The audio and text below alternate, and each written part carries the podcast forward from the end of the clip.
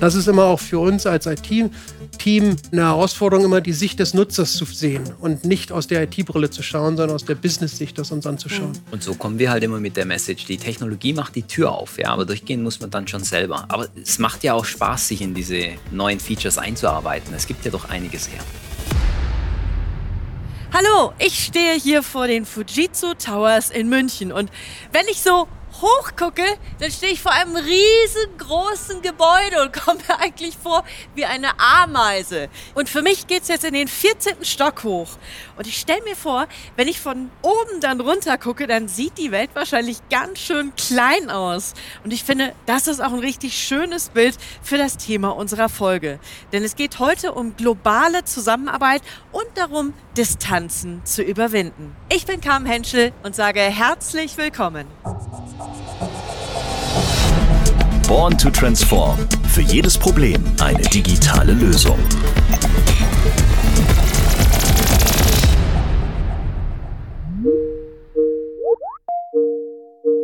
Hallo. Konnichiwa. Ciao. Grüezi. Bonjour. Auch ein Tech-Unternehmen wie Fujitsu befindet sich im digitalen Wandel. 130.000 Mitarbeiterinnen weltweit arbeiten gemeinsam an Projekten. Damit der Austausch reibungslos funktioniert, war dann die Einführung einer gemeinsamen Plattform nötig. Hallo, ich bin Benno Zeuner. Ich leite bei uns die interne IT. Wir nennen es seit einiger Zeit Digital Systems Platform Unit und wir nennen es auch kurz DSPU. Hi, ich bin Frank Kasper. Ich leite das globale Head Office in der DSPU und damit auch Transformation vieler globaler Projekte. Benno, Frank, ihr beide stellt uns ja heute vor, wie Fujitsu den Prozess der Transformation angepackt hat. Und wir schauen uns außerdem noch an, wie jetzt eigentlich genau die Plattform aussieht, die ihr für die globale Zusammenarbeit nutzt. Mhm, genau. Und da freuen wir uns drauf, dir das zu zeigen. Na dann, auf geht's.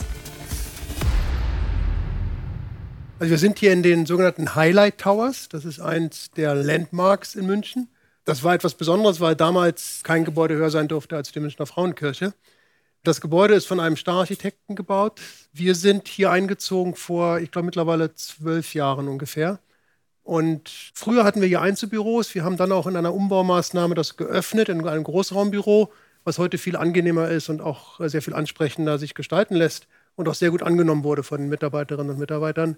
Und wir fühlen uns heute eigentlich sehr wohl in einem modernen Umfeld und mit einer modernen Büroausstattung. Ich kann euch sagen, ich war wirklich schwer beeindruckt, als ich hier angekommen bin und ich stand da unten und dann bin ich mit den Augen, kennt ihr das? Ihr seid erstmal so auf, auf so einer geraden Linie und dann wandert ihr so langsam mm. in den Himmel mit den Augen und ich dachte, es geht weiter und weiter und weiter. Hört das Gebäude überhaupt noch mal auf? Ich weiß gar nicht, weil ich das letzte Mal vor so einem hohen Gebäude stand, oder? Ja, es sieht auch schick aus. Also von außen macht es schon was her. Es ist schon ein sehr schickes Gebäude. Und wir fühlen uns hier auch sehr wohl. Also. Und es ist auch mittlerweile in einem Campus angesiedelt. Wir haben das Microsoft Headquarter hier von Deutschland. Wir haben Accenture bis vor kurzem dabei gehabt. Dann IBM gegenüber. IBM gegenüber. Also es gibt wirklich, das ist so das kleine Silicon Valley hier von München, wenn man das mal so bezeichnen möchte. Und wisst ihr, was mir noch auffällt? Ich finde, der, der Inneneinrichtungsstil passt eigentlich super zu diesem hohen Gebäude, weil das Gebäude wächst in den Himmel und alles hier drin ist irgendwie leicht und luftig und mhm. hell, irgendwie wie so ein Sahnewölkchen oder so. Findet ihr nicht? Ja, es ist interessant, dass du es ansprichst, weil wir werden uns auch überlegen, wie wir jetzt nach Corona, wenn die Menschen wieder in die Büros kommen, wie wir das Büro dann wieder neu umgestalten müssen, weil die Anforderungen nach Corona an die Büroarbeitsplätze haben sich jetzt schon geändert. Es ist, sind nicht mehr so die Einzelarbeitsplätze, die jetzt im Vordergrund stehen, sondern man will sich treffen, man will sich gemeinsam austauschen. Und dann sind wir gerade im Überlegen, ob wir die Räumlichkeiten noch einmal ändern. Jetzt nach Corona jetzt nach umso Corona, mehr. Genau. Ja. Wie könnte das dann aussehen, so mehr ein Gemeinschaftsbüro noch? Na, wenn du hier rechts und links mal reinguckst, dann siehst du in den Büros viele Einzelschreibtische. Und äh, die werden vermutlich so nicht mehr genutzt werden, weil die Menschen zu Hause ihre E-Mails machen und ihre Büroarbeit. Mhm. Wenn die Leute ins Büro kommen, wollen wir uns austauschen, dann wollen wir uns, dann wollen wir kommunizieren, wollen wir besprechen, wollen wir diskutieren. Und dafür brauchen wir keine Einzelplätze so wie hier, sondern brauchen halt hier dann Ecken, wo man sich hinsetzen kann, wo man sich besser austauschen kann. Und das werden wir wahrscheinlich verändern. Und habt ihr irgendwie schon ein Konzept beschlossen oder habt ihr euch mit den Mitarbeiterinnen auf irgendwas geeinigt, dass ihr gesagt habt, was weiß ich, die Quote ist 50-50 oder zweimal die Woche bist du anwesend? Oder ja, das ist eine interessante Frage. Da gibt es noch kein eindeutiges Meinungsbild. Also wir haben Umfragen gemacht und die machen wir auch regelmäßig, weil das ändert sich ja auch im Laufe der Zeit. Wir gehen davon aus, dass wir circa an zwei bis maximal drei Tagen pro Woche hauptsächlich dann ins Büro kommen, aber auch nicht alle gleichzeitig, sodass sich das auch nochmal verteilt. Aber wir schätzen so, dass nicht alle an jedem Tag im Büro sein werden. Vereinzelt, Carmen, kannst du schon ganz coole Arbeitsbereiche sehen. Ja. Und da hinten zum Beispiel haben wir eine Ecke, der man sich offen treffen kann. Mhm. Gerade wenn man ab und zu als Mitarbeiter zusammenkommt in einem Mini-Workshop, kann ich auch die Wand bemalen, Stickers an die Wand kleben, Ach, danach alles wieder wegwischen, abscannen, wenn, wenn notwendig. Das sind schon die ersten Schritte in dieses gemeinsame Arbeiten. Aber sag mal, ihr seid ja unfassbar innovativ bei Fujitsu. Braucht es da nicht auch eine gehörige Portion, ich sag mal, nicht nur ähm, Ingenieurs-Mindset, sondern Kreativität, um solche Lösungen überhaupt zu erschaffen? Ja, absolut. Ich meine, wir haben, ähm, die Firma lebt ja von Innovation, wie alle anderen Unternehmen auch. Ohne Innovation entsteht keine Weiterentwicklung und entsteht Stillstand. Und da gibt es bei uns verschiedene Ansätze. Bei der Technologie ist es ein, ein Inkubator, also eine Organisation, ein kleines Team, mhm. was sich mit neuen innovativen Technologien beschäftigt. Es gibt äh, Design Thinking Workshops, wo wir halt tatsächlich über neue agile Methoden Probleme definieren und dann entsprechende Lösungen erarbeiten. Also da gibt es die verschiedensten Aktivitäten und Initiativen bis hin zu einer Situation in Japan, wo die Mitarbeiter freie Zeit bekommen, um innovativ gemeinsam an neuen Ideen zu arbeiten. Mhm. Not macht erfinderisch, das wissen wir alle. Also reden wir mit unseren Kunden über ihre Nöte, über ihre Probleme ja. und ähm, dann kommt man auch ganz kreativ auf Lösungen, ja, wie mhm. uns Corona ähm, vorgemacht hat. Ja. Also. Ja, und das war ja auch, wenn wir über die neue Arbeitswelt mit Office 365 sprechen, war das ja auch ein Ansatz, Probleme über kreative Arbeitsmethoden anzugehen und zu lösen. Ja. Wie würdet ihr denn so die Atmosphäre hier im Fujitsu Tower beschreiben? Was ist hier so für ein Vibe? Meinst du vor Corona oder nach Corona? Vielleicht mal im Vergleich. naja, vor Corona war es halt sehr lebhaft, weil die Büros voll waren, weil wir, wir haben auch hier ein Konzept, dass nicht jeder einen Arbeitsplatz hat. Also wir mhm. gehen davon aus, dass nicht jeder schon vor Corona ins Büro gekommen ist dass wir weniger Arbeitsplätze als Mitarbeiterinnen und Mitarbeiter haben. Aber es war sehr lebhaft. Es war auch teilweise sehr laut, weil wir natürlich eine offene Bürowelt haben. Und wenn überall Gespräche stattfinden, dann kann es manchmal schon störend sein, wenn zu viele am Telefon sind oder in den, in den Gesprächen sind. Ähm, aber es war sehr lebhaft, war aktiv, lebhaft. Der Arbeitstag hat oft unten in der Lounge begonnen, genau. mit einem mit Cappuccino, erste Besprechung, dann ab in Meetings oder ab an den Arbeitsplatz. Und mhm. ähm, ja, hier war viel los, viel Betrieb, ganz anders das, als jetzt. Das ist ja auch das, was viele vermissen, dass diese, diese lebhafte Büroatmosphäre halt abhandengekommen ist im letzten Jahr. Mhm. Das nenne ich mal einen Raum mit großen Fenstern. Sowas wird man sich für zu Hause wünschen, oder? ja, das ist schön, aber ja, manchmal lenkt es auch ab. Deswegen haben wir manchmal auch die Jalousien davor. Vor allem den Ausblick in die Berge. Genau. Mhm. Frank, Ihr seid ja ein Technologieunternehmen. Wie groß war denn dann eigentlich noch für euch, für die Mitarbeiterinnen und Mitarbeiter, ähm, die Umstellung im Zuge der Pandemie? Also wie kann ich mir das vorstellen? Konntet ihr zum Beispiel nahtlos auf Teamwork aus dem Homeoffice umswitchen oder war das jetzt eine größere Herausforderung? Ja, wir waren zu der Zeit eigentlich genau in der Umstellungsphase, in mhm. der Einführungsphase unseres äh, neuen Kollaborationstools Microsoft Teams. Das heißt, wir haben schon relativ viel ausprobiert in der virtuellen Zusammenarbeit. Und dann sprichst du mit mir ja mit jemandem, der global arbeitet, das heißt über alle Regionen, über alle Zeitzonen. Und in unserem globalen Team haben wir deswegen öfter mal frühe Telcos mit Japan durch die Zeitverschiebung, 7 bis 9 Uhr. Und die macht man dann meistens eben auch schon aus dem Homeoffice, auch schon vor Corona.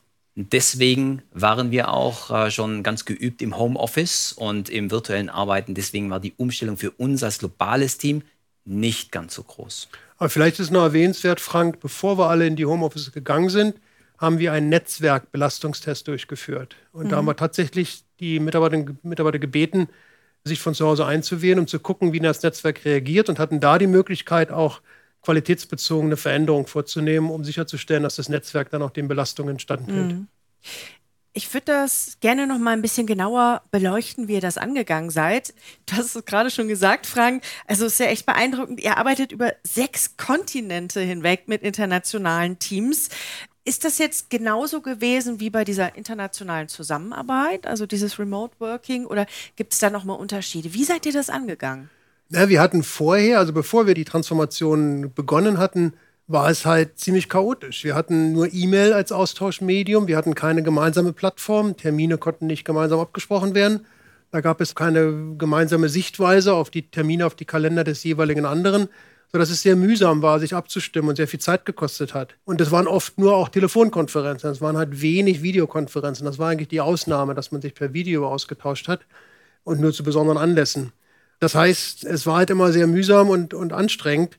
Und deswegen haben wir auch begonnen, uns mit dem Thema der Transformation in die neue Office-Welt zu beschäftigen. Äh, hinzu kam auch noch die sprachliche Barriere. Das kam halt auch noch dazu. In einem globalen Kontext spricht halt nicht jeder die gleiche Sprache. Gerade im japanischen Umfeld ist es nicht selbstverständlich, Englisch zu sprechen. Und damit war der Druck auf den Wandel halt extrem groß. Danke für den Einblick. Ähm, Benno, ich frage noch mal bei dir nach, Frank. Es gibt ja verschiedene Dinge, die man beachten muss. Das eine ist die technische Umsetzung. Das andere ist wirklich die Kolleginnen und Kollegen mit an Bord zu holen bei allem, was man so macht. Was hast du denn beobachtet? Wie ist deine Erfahrung? Hm. Also wir haben das erstmal ganz praktisch beim User angefangen. Zunächst mal muss man das alles ausprobieren. Das klingt alles Standard. Man stellt um von einem alten Microsoft-System auf ein neues Microsoft-System, ist ja easy. Ist aber gar nicht so easy. Ja, wir arbeiten in sechs Kontinenten und wir sind nicht nur auf den Kontinenten unterschiedlich, sondern auch in unserer Systemlandschaft. Jeder hat sein Microsoft-System, sein Umfeld irgendwie anders konfiguriert. Jeder startet von einer anderen Plattform. Das heißt, man muss sich das auch von der User-Perspektive genau anschauen und jede Migration auf eine globale Plattform ist unterschiedlich. Deswegen war es auch relativ aufwendig, die Umstellung zu organisieren und auch relativ langwierig, weshalb wir so ein bisschen im hybriden Modus gefahren sind. Das mhm. heißt teilweise alte Welt, teilweise neue Welt, was es auch nicht so einfach gemacht hat für den User, sich auszutauschen. Schlussendlich ist das aber alles notwendig. Man muss das genau erproben und in kleinen Chargen durchführen, weil mhm. wenn etwas schief geht, wenn Kalendereinträge nicht richtig migriert werden, E-Mails nicht richtig migriert werden, dann endet man im Chaos. Du musst dir nur mal vorstellen, mhm. du würdest hier nach dem Podcast das Office verlassen und es sind ein paar Kalendereinträge weg. Nicht alle, nur ein paar. Mhm. Vielleicht ein paar E-Mails findest du nicht wieder. Und du würdest durchdrehen. Ja, ja ich deswegen. Kann mir vorstellen. Ja. Und das ist alles das Bekannte. E-Mails migrieren, Kalender migrieren und so weiter. Aber es kommt ja noch eine Portion Neues mit dazu. Eine neue Kollaborationsplattform, Microsoft Teams. So etwas hatten wir vorher noch nicht. Nur Chat- und Videocalls, aber plötzlich bleiben diese Chats. Ich kann mich organisieren in, in virtuellen Teams.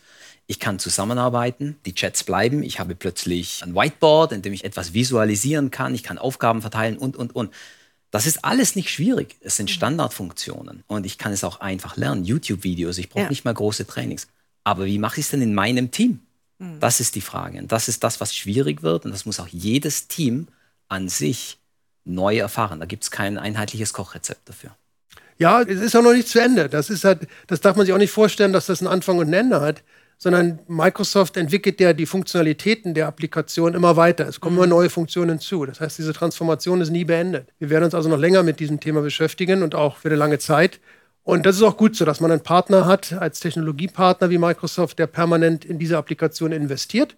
Und wir partizipieren von dieser Investition. Ja, wir nutzen dann diese Investition und überlegen uns, wie wir mehr Nutzen generieren können für den Anwender und uns besser aufstellen und aktiver werden. Und dann stellen wir uns halt auch immer wieder die Frage, sind wir denn jetzt nun wirklich produktiver als vorher? Hat ja. das jetzt und? gut geklappt oder Seid nicht? Und ja, gerne würde man sagen, ja. Aber es, es hat halt alles auch immer zwei Seiten. Zum einen gibt es schon Features, ähm, die haben den Arbeitsalltag wirklich verändert. Zum Beispiel gibt es ganz viele Kollegen in Japan, sogar die Mehrheit, die kein Englisch spricht. Mhm. Und bislang war einfach immer Übersetzung erforderlich. Jetzt mit, den, mit einem Feature von Microsoft Teams ja. Habe ich eine integrierte Übersetzung. Ich kann chatten und direkt übersetzen. Das heißt, ich habe zum ersten Mal die Möglichkeit, direkt mit meinen Kollegen zusammenzuarbeiten, was super ist. Mhm. Mhm. Und dann gibt's ähm, auf der anderen Seite natürlich ganz schön viele Informationskanäle. Früher hast du eine E-Mail bekommen oder hast mhm. mal was irgendwo auf SharePoint runtergeladen, Dokument. Mhm. Jetzt kommt Yammer mit dazu, wo es Posts gibt. Dann gibt's Posts in Teams. Dann gibt's noch andere Kanäle. Und oft kommt die Frage, kannst du mir mal das Dokument rüberschicken? Ja, habe ich mhm. doch schon geschickt. Ja, und wo jetzt? Ja, suche ich in Teams, suche ich in Yammer, suche ich in E-Mail oder das ist nicht so ganz einfach. Und auch wenn man den Standardempfehlungen von Microsoft folgt, zum Beispiel weg von E-Mails hin zum Sharen in, in Teams, ist es nicht ganz so einfach, wie es sich anhört. Ich stelle mir aber vor, wenn man also die Arbeit einfach auch kreativer verrichtet, ne? weil Jamboards und Live-Übersetzung Mhm. und so weiter, wird dann nicht auch stimuliert, dass man kreativer ist? Ja, schon, aber es ist halt auch Stress für einige, weil ich habe halt viele Informationen. Es geht uns im Privaten ja nicht anders. Wenn ich auf die Informationsflut privat reagieren soll, auf meine verschiedenen WhatsApp-Gruppen und auf meine verschiedenen Instagram-Gruppen und dann habe ich möglicherweise noch Facebook oder andere soziale Medien. Das kann ja schon in Stress ausarten, dass ich mich verpflichtet fühle, dann immer in allen Systemen zu schauen, bin ich auf dem letzten Stand. Und ähnlich ist es hier in der Berufswelt, in unserem Umfeld, weil Informationen aus allen Bereichen kommen und ich entscheiden muss, welche Informationen sind jetzt die wichtigen für mich, mit denen ich mich gerade beschäftigen muss. Wir müssen diese Veränderung auch begleiten und wir machen das über sogenannte Champions, die als Ansprechpartner zur Verfügung stehen im Unternehmen. Wir machen das über Trainings, über Tipps und Tricks, um einfach diesen Stress zu reduzieren und den Nutzen im Vordergrund zu sehen und sich nicht ja, als Sklave dann dieser noch vielen Funktionen zu fühlen, sondern das wirklich effektiv nutzen zu können. Was ich auf jeden Fall aus dem Gespräch mit euch mitnehme, ist, Technologie ist wirklich was ganz Lebendiges, weil ihr habt ja gesagt, es entwickelt sich immer weiter und weiter. Also eigentlich wie die Evolution unseres Planeten. Es hört nicht auf und jeder gibt immer noch was Neues hinzu und man kann auch gar nicht sagen, es entwickelt sich nur gerade immer in die eine Richtung weiter, sondern eigentlich ist die Zukunft bunt und offen, oder? Ja, wichtig allerdings ist, Carmen, dabei zu verstehen, dass man immer den Nutzen des Anwenders sehen muss. Was Frank auch eingangs gesagt hat. Man muss den Anwender in den Vordergrund stellen. Ich, wenn ich nur die Technologie sehe und mich daran begeistere, wie gut das alles funktioniert, wie schön bunt das alles ist, das bringt ja nichts. Ich muss mich darauf fokussieren und konzentrieren. Hat diese neue Funktionalität, die Microsoft auch dann publiziert, ist das etwas, was wir sinnvoll nutzen können für unsere Arbeit? Ist das etwas, was wir nutzen können für unsere Kunden, für unsere internen Kunden, auch wie auch für die externen Kunden?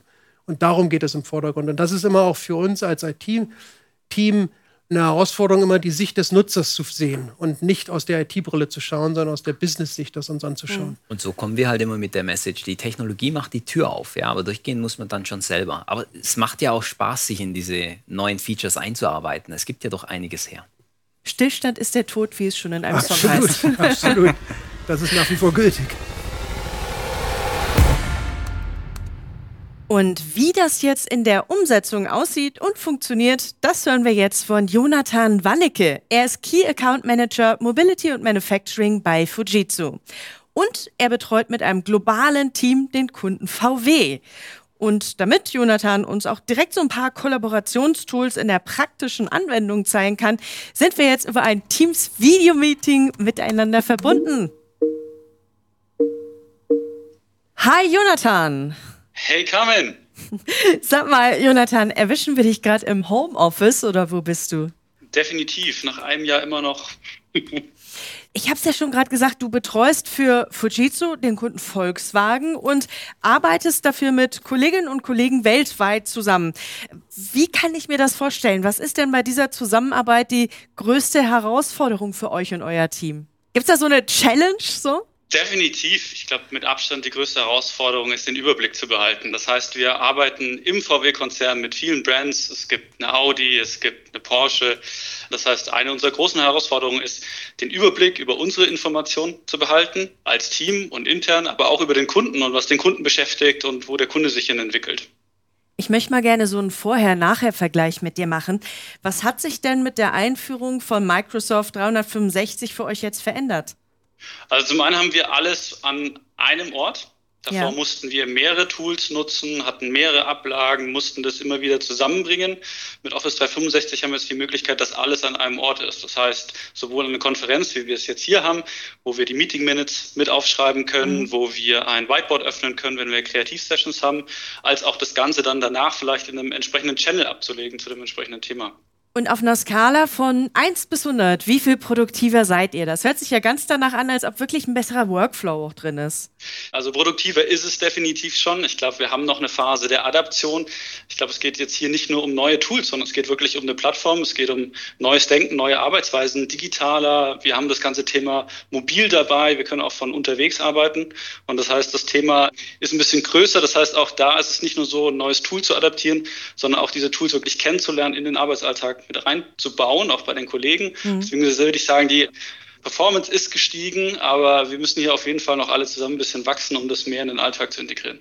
Ist eigentlich die Herangehensweise von den Kolleginnen und Kollegen immer unterschiedlich? Also es gibt ja manche Leute, die sind eher analytisch oder welche, die sagen, ach, ich will mir ja gar nichts durchlesen, ich will gar keine Schulungsvideos gucken, ich lege einfach direkt los, Learning by Doing. Also was erlebst du da so? Ich glaube, es ist ein bisschen ein Generationsthema. In ja. meiner Generation etwas jünger würde ich sagen, wir sind sehr intuitiv. Ich glaube, ich lese mir nie eine Anleitung durch, sondern es ist ähm, für mich es sind auch Software-Thematiken immer ähnlich aufgebaut, gleiche ähnliche Buttons. Bei Kollegen erlebe ich es dann doch eher wieder, dass sie die Button auswendig lernen oder die ja? Klickfolgen auswendig lernen und dass es dann doch heißt, ja, ja, das ist ja jetzt viel komplizierter oder anders und dann geht es mehr darum, diesen Prozess zu lernen, mhm. als das Tool selber zu durchdringen. Gibt es natürlich immer Ausnahmen hier, ähm, aber im Großen und Ganzen ist das so ein tendenzieller Trend, den ich sehe. Wenn du dieser neuen Art und Weise zu arbeiten jetzt einen Filmtitel zuordnen solltest, welcher wäre das denn? Der mit der Technik tanzt oder? ich glaube, ein bisschen technisches Buzzword an der Stelle. Ich glaube, es gibt dieses Buzzword Working Anywhere. Das heißt, wir können überall arbeiten, nicht nur im Büro, nicht nur zu Hause, vielleicht auch beim mhm. Spazierengehen oder sonst wo. Ich, ist jetzt wieder technisches Buzzword, aber das beinhaltet es für mich definitiv, dieses, ich kann überall arbeiten, flexibel, wo ich gerade bin.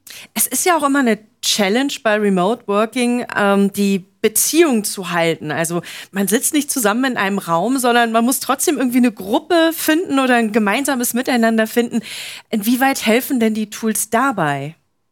Ich finde es genial, auch jetzt bei dir Körpersprache mitzusehen. Ich meine, wir sind es gewohnt gewesen, über Jahre nur Audio zu haben, was ein minimaler Aspekt unserer ja. Kommunikation ist. Das heißt, wirklich hier Gesichtsausdruck, ähm, Körpersprache mitzunehmen, ist, glaube ich, nicht nur in positivem Sinne, sondern vielleicht auch in der einen oder anderen Konfliktsituation angenehmer, weil man eher auf den anderen drauf eingehen kann und auch Features in Teams wie diesen Get-Together-Mode, wo ich jetzt mehrere Leute so in einem Klassenraum zusammensitzen kann zum Beispiel, ist schön, wenn das ganze Team sich sieht und man mhm. wirklich auch die Emotionen sieht, was abläuft hinter der Kommunikation. Das wäre jetzt meine nächste Frage gewesen. Hast du irgendwie so ein Lieblingsfeature? Schwierige Antwort. Es ist so viel. Also es ist so viel, was du liebst. Das Thema Integrität für mich das Beste. Ja. Also diese Konnektivität zwischen den verschiedenen Tools, aus dem Meeting herausgehen mit den Meeting Minutes in den Channel rein, die Dokumente dort laden, weitergehen in den Planner, wo ich dann meine Actions, also dieses Konnektivitätsthema, was sich ja durch die Plattform durchzieht, ist für mich eigentlich das Feature, was hinter allem steht. Jonathan, vielen Dank für die Einblicke und euch weiterhin viel Erfolg und gute Zusammenarbeit. Dankeschön. Ciao. Tschüss. Die Microsoft 365 Plattform ist eine cloud-basierte Lösung. Ähm, wir haben schon erfahren, es steigert die Produktivität, es sorgt für einen besseren Workflow. Es hilft auch, dass man tolles Teamgefüge hinkriegt. Aber ein großer Punkt wäre jetzt mindestens noch offen für mich. Denn die Kolleginnen und Kollegen können ja auch mit ihren privaten Geräten auf Dateien und Informationen zugreifen. Und ich stelle mir einfach die große Frage, wie sicher und geschützt sind denn die Unternehmensdaten jetzt in der Cloud? Ja, das ist eine berechtigte Frage, Carmen, weil da viele Besorgnisse oder, oder Sorgen bestehen, auch gerade durch die Rechtsprechung des EU-Gerichtshofs, der ja grundsätzlich die amerikanischen Cloud-Dienstleister angemahnt hat, mehr für die Datensicherheit zu tun. Nun ist es bei uns so, dass wir Fujitsu als globaler Kunde von Microsoft eine zentrale Instanz in Japan haben. Das heißt, unser Hauptserver steht in Japan. Wir haben aber die sogenannte multigeografische Funktion, die Multi-Geo-Funktion von Microsoft genutzt oder nutzen können. Das bedeutet, dass die Mehrheit der Daten in regionalen Datenrechenzentren liegen. Also die E-Mail-Daten und andere Informationen liegen in Europa, auch wenn die Verwaltung unserer 130.000 Accounts aus Japan heraus erfolgt. Also von daher haben wir erstmal vom Datenschutz her eine, eine europäische Sicht auf die Dinge. Hinzu kommt, dass wir sogenannte technische und organisatorische Maßnahmen mit Microsoft besprochen haben und auch vertraglich abgeschlossen haben. Also unsere Daten sind sicher bei Microsoft, sie sind auch verschlüsselt. Es ist jetzt nur so, dass natürlich als amerikanischer Dienstleister der Datenschutz in Amerika nicht den Stellenwert hat, wie wir ihn in Europa haben. Und deswegen ein EU-Standardvertrag auch abgeschlossen wurde mit Microsoft, als wir in diese Transformation eingestiegen sind, der jetzt wieder auch neu verhandelt wird. Also wir sind sicher, dass unsere Daten sicher sind und wir sagen das auch allen Mitarbeiterinnen und Mitarbeitern und überprüfen dies aber auch regelmäßig, auch im Dialog mit Microsoft und sind da im engen Austausch. Okay, das heißt, ihr checkt es also auch wirklich immer ab. Jetzt habe ich mal eine ganz pragmatische Frage. Es ist ja so, als Microsoft Global System Integrator Partner unterstützt ihr als Fujitsu ja auch andere Unternehmen dabei, ähm, die Microsoft 365 Plattform einzuführen und eben auch so zu nutzen, wie es jeweils am besten passt für das jeweilige Unternehmen eben auch. Was sind da die ersten Schritte? Also im Prinzip beginnt es immer mit der Analyse der Ist-Situation. Was passt für das Unternehmen am besten? Wie einheitlich ist das Unternehmen schon aufgestellt? Mhm. Technisch und auch von der Entscheidungsfindung her. Darum geht es bei der Einführung von Microsoft 365 und nicht nur bei der Einführung, sondern vor allem auch beim Management der Changes, neue Features und so weiter. Da hat Fujitsu einen tollen Service im Angebot, der nennt sich Evergreen. Dort geht ja. es darum, dass Fujitsu für den Kunden analysiert, welche neuen Features werden von Microsoft gelauncht und vor allem, was hat das für eine Auswirkung mhm. auf das jeweilige Unternehmen? Also wirklich so passgenaue Tool-Abgleiche. Richtig, richtig. Und zwar für dich als Entscheider, dass du es verstehst. Was ja. bedeutet das für mich? Soll ich es gleich machen? Soll ich es gar nicht machen? Und ihr sagt dann auch hier, nö, das brauchst du nicht, aber hier, die beiden Sachen, die wären super. Ja, ganz genau so. Und wenn du möchtest, dann führen wir das Ganze auch noch für dich ein, technisch. Und wir nutzen diesen Service in unserem globalen internen Tool natürlich auch. Und das mhm. hat sich auch sehr bewährt. Lass uns mal auf den Zeitrahmen schauen. Wie viel Zeit nimmt denn so ein Transformationsprozess in Anspruch? Man kann das gar nicht so genau sagen. Das kommt darauf an, wie groß das Unternehmen ist, wie standardisiert das Unternehmen ist. Manche schaffen das in ein paar Wochen, ein paar Monaten für mhm. kleine Unternehmen. Bei uns dauert das schon zwei Jahre, und es wird noch weitergehen. Es geht vor allem auch weiter, weil es immer wieder neue Features gibt und auch neue Anwendungstrends, neue Herausforderungen. Wir hatten jetzt Covid-19, hat uns nochmal neben der Einführung der Standardsoftware eine ganz neue Herausforderung gegeben. Wahrscheinlich ist es ein Wandel, der ein Wandel bleibt und immer so weitergeht. Jetzt stelle ich mir vor, eine Firma hat doch schon Anwendungen, mit der sie arbeitet. Wie lassen sich denn jetzt die bestehenden Anwendungen in das System integrieren? Ich denke zum Beispiel an Unternehmen, die mit SAP arbeiten. Naja, die Integration, und das ist ja das, was auch der Jonathan nochmal dargestellt hat, ist eins der großen Vorteile der neuen Plattform. Das ganze System ist sehr integrativ aufgebaut und wir können auch Informationen sowohl von unserer internen Plattform als auch zu Kunden zur externen Plattform austauschen. Das heißt, wir haben hier eine Verknüpfung von Informationen über unsere Firmengrenzen hinweg. Auch andere Nicht-Microsoft-Applikationen können integriert werden. Und das macht das Ganze so attraktiv und sinnvoll für die Unternehmen. Und das ist auch der Vorteil der Cloud, weil ich mit der Cloud natürlich dann auch anpassen kann mhm. und skalieren kann, je nachdem, wie ich wachse und wie ich mich weiterentwickle. Benno, Frank, erstmal vielen herzlichen Dank für den Einblick hinter die Kulissen. Also es war ja jetzt Theorie und Praxis direkt. Ähm, wie setzen wir es um?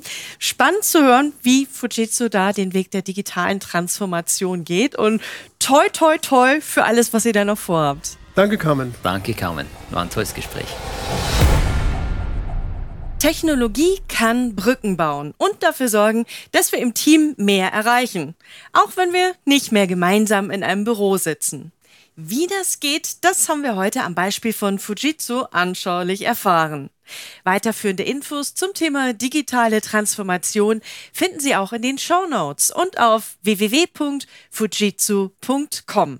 Dort können Sie übrigens auch alle weiteren Folgen von Born to Transform anhören oder Sie abonnieren den Podcast direkt auf Ihrer Lieblings-Podcast-App. Ich freue mich auf jeden Fall, wenn Sie nächstes Mal wieder dabei sind. Tschüss und bis dahin.